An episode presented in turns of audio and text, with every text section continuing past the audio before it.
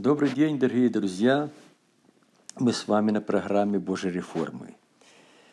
Сегодня, в это время, которое мы живем, тяжелое время испытаний для народа Божьего, в преддверии пришествия Христа, мне бы хотелось порассуждать на одну тему, которая очень важна для нас. Лет 20 назад Бог побудил меня написать книгу художественного жанра. Это единственная из тех книг, которых я много писал, потому что это не мой жанр совершенно. Ну, я начал писать, и оно как бы шло мне, ну, как бы откровение. Просто приходило, и я писал.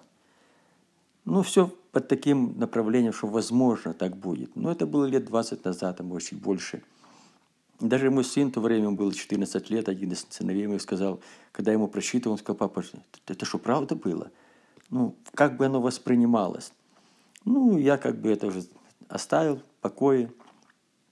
Но сейчас, когда приходит такое время, когда идет в исполнение Слов Божье о том, что скоро придет Иисус Христос, и эти события, которые сейчас происходят, военные действия на Украине, и дальнейшее, где Россия пойдет на Израиль, исполняется библейские пророчества – если кто смотрел Азавмина, это все идет по этому сценарию.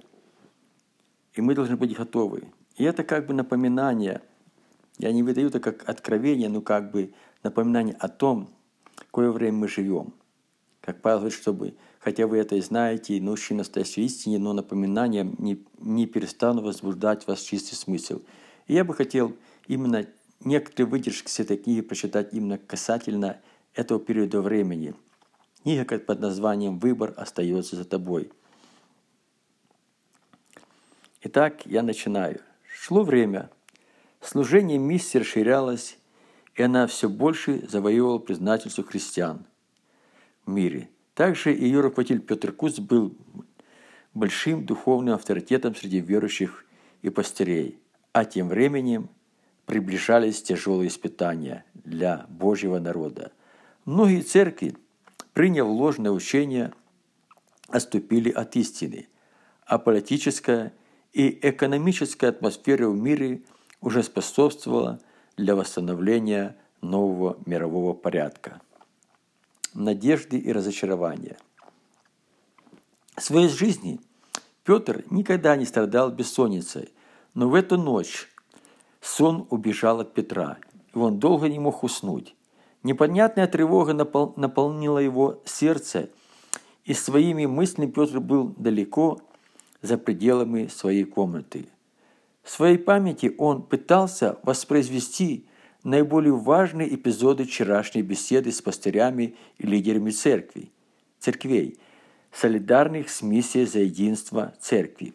Вопросы, которые волновали церковный актив, глубоко затронули и Петра Куца – в беседе с братьями Петр получил для себя несколько уроков, заставивших его задуматься о многом. После братской беседы у Петра открылись глаза на важность служения, полученного от Бога. Свои мысли он пытался сконцентрировать на своем служении и найти причины, препятствующие духовному прорыву в работе миссии. Важность работы миссии и чувство ответственности за дело Божье не давало ему покоя. Петр понимал, что ошибаться он не имеет права. Всякое опроменчивое решение может принести большой урон Божьему делу. Если раньше его проповеди о пагубных действиях эконом... законничества и человеческого управления в церкви имели большой успех, то со временем они перестали работать. За последние годы произошли большие изменения в области доктринального учения.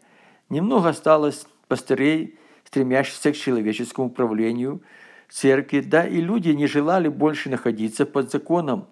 Новое учение говорило совсем о противоположном, и это больше нравилось людям. В последнее время с церковной кафедры все чаще звучал призыв к руководству Святым Духом полной свободе духовных проявлений. Но в этих церквях не призывают к Божьему страху и не проповедуют о пагубных последствиях греха. Современный проповедник утверждает, что чудодейственные силы и другие духовные проявления приведут церковь к полному освящению, но совсем другое показывает жизненная практика. Многие из этих проповедников сами погрязли в различных беззакониях, да и не желают избавиться от них. Они внушают людям, что сделанный грех не так опасен, и всякий раз при покаянии переходит на Иисуса Христа и смывается его кровью. Эти люди говорят, что спасение – это дар Божий, и при этом утверждают, что потерять его невозможно. Этим самым такие лжеучителя поощряют людей греховной жизни, направляя их на путь погибели. В таких церквях проповедь о грехе стала запретной темой, а сам грех не подлежит осуждению. Это привело к тому, что многие верующие, ссылаясь на свое несовершенство, возвратились к греховной жизни, и совесть уже не осуждает их за это. Членами этих церквей являются не только наркоманы, пьяницы, блудники, но и люди, исповедующие половое извращение. Все они могут участвовать в вечере Господней, быть душепопечителями, лидерами церкви и даже пастырями. И как ни странно, эти церкви быстро растут, создавая видимость Божьего пробуждения. Петр вспомнил, как Божий ангел Манаил открывал ему о состоянии церкви последнего времени. Он говорил, что придет время, когда дух Антихриста войдет в церковь, извращая учение Библии, проявляя ложные чудеса и знамения. В это время люди примут ложь за истину, а истину назовут ложью. Многие последуют их разврату, через что путь истины будет поношение. А когда мера беззакония наполнится, то сам Антихрист воссядет в храме, выдавая себя за Бога. Рассуждая об этом, Петр увидел еще некоторые и другие вещи, находящиеся за дверями церкви. Сегодня многие видные политические деятели открыто заявляют о целесообразности создания единого мирового правительства. Они утверждают, что, такое, что только такое правительство сможет провести эффективные денежные реформы и сделать стабильной мировую экономику. А ведущие экономисты планеты идут еще дальше и предлагают полностью отказаться от наличной денежной валюты и ввести единую безналичную валюту.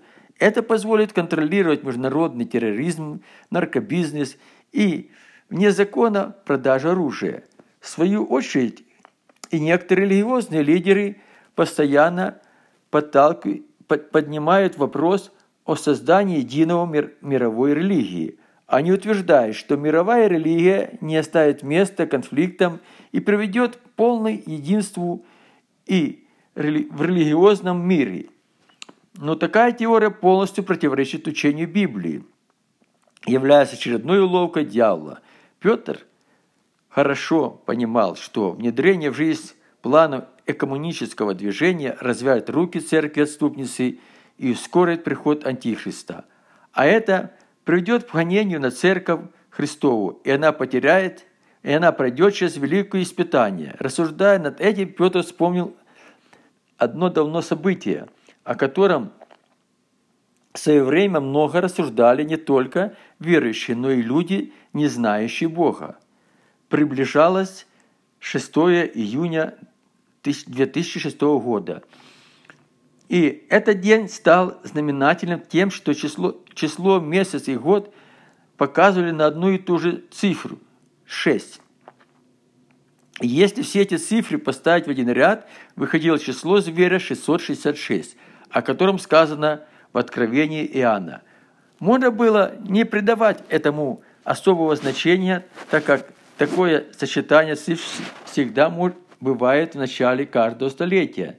Но это событие имело прямое отношение к другому, не менее важному событию, которое предсказывало библейское, библейские пророки. Они говорили, что после долгого скитания евреев по всему лицу земли Бог соберет Израиль, и он снова приобретет статус независимого государства – все эти пророчества исполнились в середине 20 столетия. А так как Библия говорит, что Антихрист должен сесть в Иерусалимском храме, выдаваясь за Бога, то и число 666 20 столетия могло стать предвестником его пришествия. Верой на этот счет было очень много, версий на этот счет было очень много, и люди рассуждали по-разному. Некоторые ожидали больших стихийных бедствий, другие говорили о том, что этот день может быть и днем рождения самого Антихриста. Были и такие люди, которые утверждали, что это есть начало его политической карьеры. Но в этот день ничего особенного не произошло, и люди перестали говорить об этом. Полуночи сон все же одолел Петра, и он уже больше ни о чем не, рас... не смог рассуждать. В эту ночь ему приснился пророческий сон. Петр видел, как весь мир был охвачен сплошным хаосом. Политическая и экономическая жизнь планеты вышла из-под контроля. Политики, экономисты и государственные деятели уже открыто заявляли, что не находят выхода со сложившейся ситуации. Перед ним пристала и другая картина. Шло заседание Европейского Содружества, на котором было предложено на рассмотрение несколько программ по стабилизации политической и экономической ситуации в мире. Но ни одна из этих программ не набрала нужное количество голосов и не была принята. Когда заседание Европейского Содружества подходило к концу, на трибуну поднялся президент небольшой европейского государства. Этот человек очень подробно и убедительно объяснил каждый пункт своей программы, а затем показал на то, как это будет работать на практике. То, о чем говорил оратор, было принято с большим восторгом. И когда он окончил свою речь, все единодушно проголосовали за его программу. Следующая картина, которую видел Петр, открывала великую Божью тайну. Бог показал Петру путь восхождения этого человека к пьедесталу славы – Петр видел, как этот человек, будучи еще совсем молодым политиком, был избран в государственный парламент. А через несколько лет во время президентских выборов выдвинул свою кандидатуру на пост президента страны. Из всех кандидатов в президенты у него была сам, самая перспективная программа по стабилизации государственной экономики, и люди поверили ему.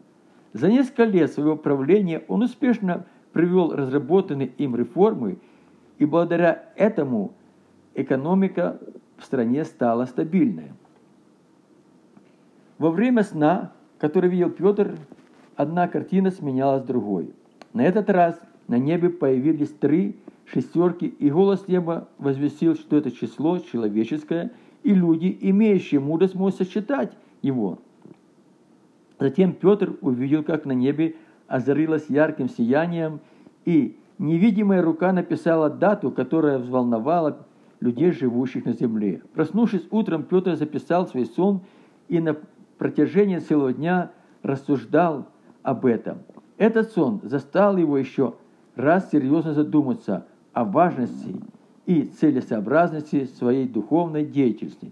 Петр понял, что не стоит напрасно тратить время для увещевания церкви отступницы – они уже не отступят от прямо принятой позиции. Необходимо противостать, на, противостать им здравым учением, этим самым опровергнуть их ложную доктрину. На пути противостояния шло время, и миссия за единство церкви успешно внедряла в жизнь программу противостояния, разработанную ею Петром Куцем. Эта программа состояла из 12 пунктов, под каждым из которых жирным шрифтом было написано соответствующие им цитаты. Первый пункт говорил, что миссия отказывается от сотрудничества с церквями-ступниками и не желает быть в дружбе с теми, кто поддержит их. Под этим пунктом были записаны слова Иисуса Христа «Кто не за нас, тот против нас». Во втором пункте было сказано, что если в церкви не проповедуется о грехе искупительной жертвы Иисуса Христа не имеет там места. Дальше следовали цитаты по Слову Божьему. «Грех да не господствует над вашем смертном теле, чтобы вам повиноваться похотям его».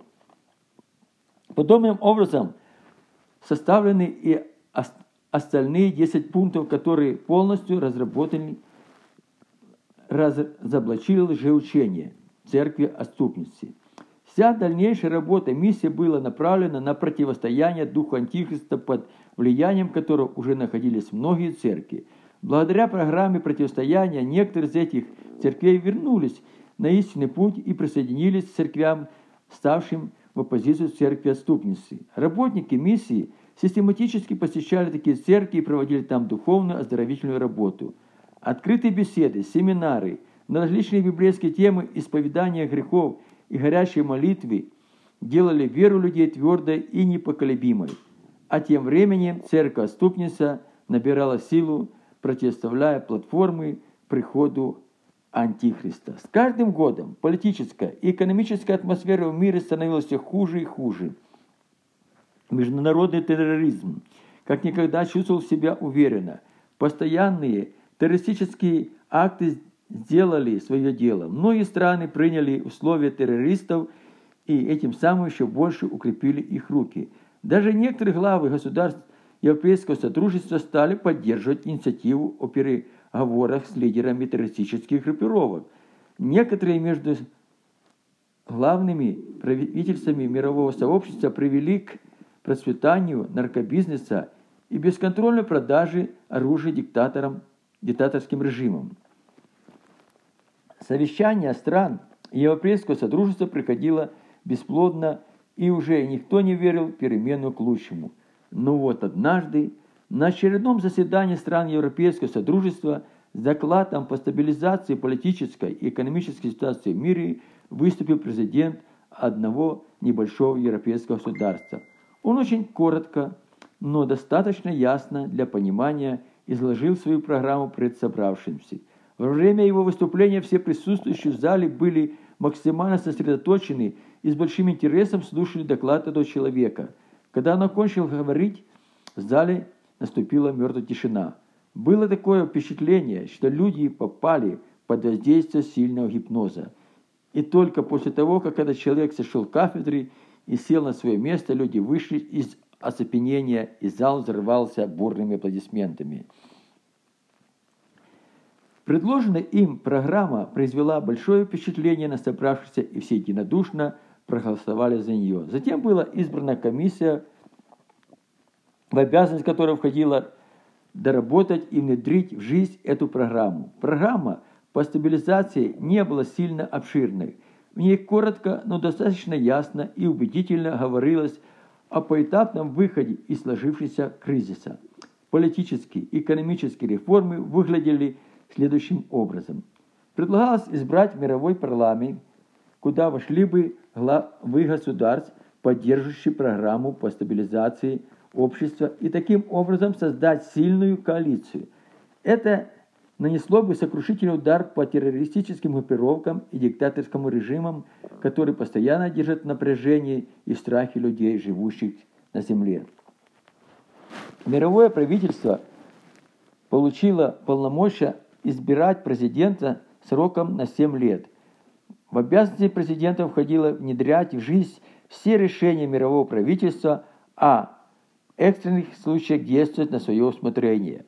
Второй пункт говорил о создании единого безналичной валютной системы, с помощью которой можно было бы контролировать все, на всех уровнях все финансовые операции и таким образом полностью ликвидировать торговые сделки вне закона.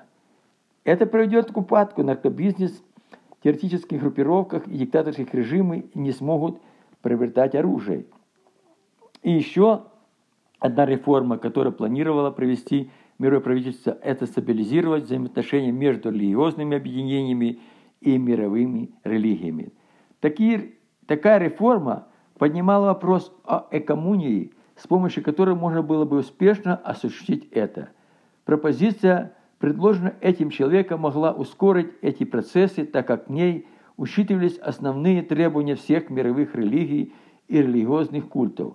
При этом не ущемлялось достоинство верующих с разными взглядами и убеждениями. Городом перемирия был пред, предложен Иерусалим, где для духовной переговоры должны были собраться представители всех религиозных религий мира. На экстренном заседании миссии за единство церкви очень бурно обсуждались реформы, принятые Европейским Содружеством.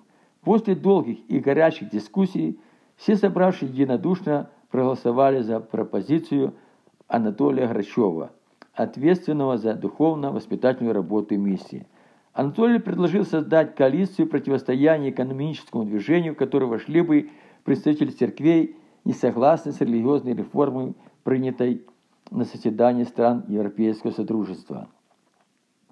А тем временем волна возмущения охватила все уголки планеты.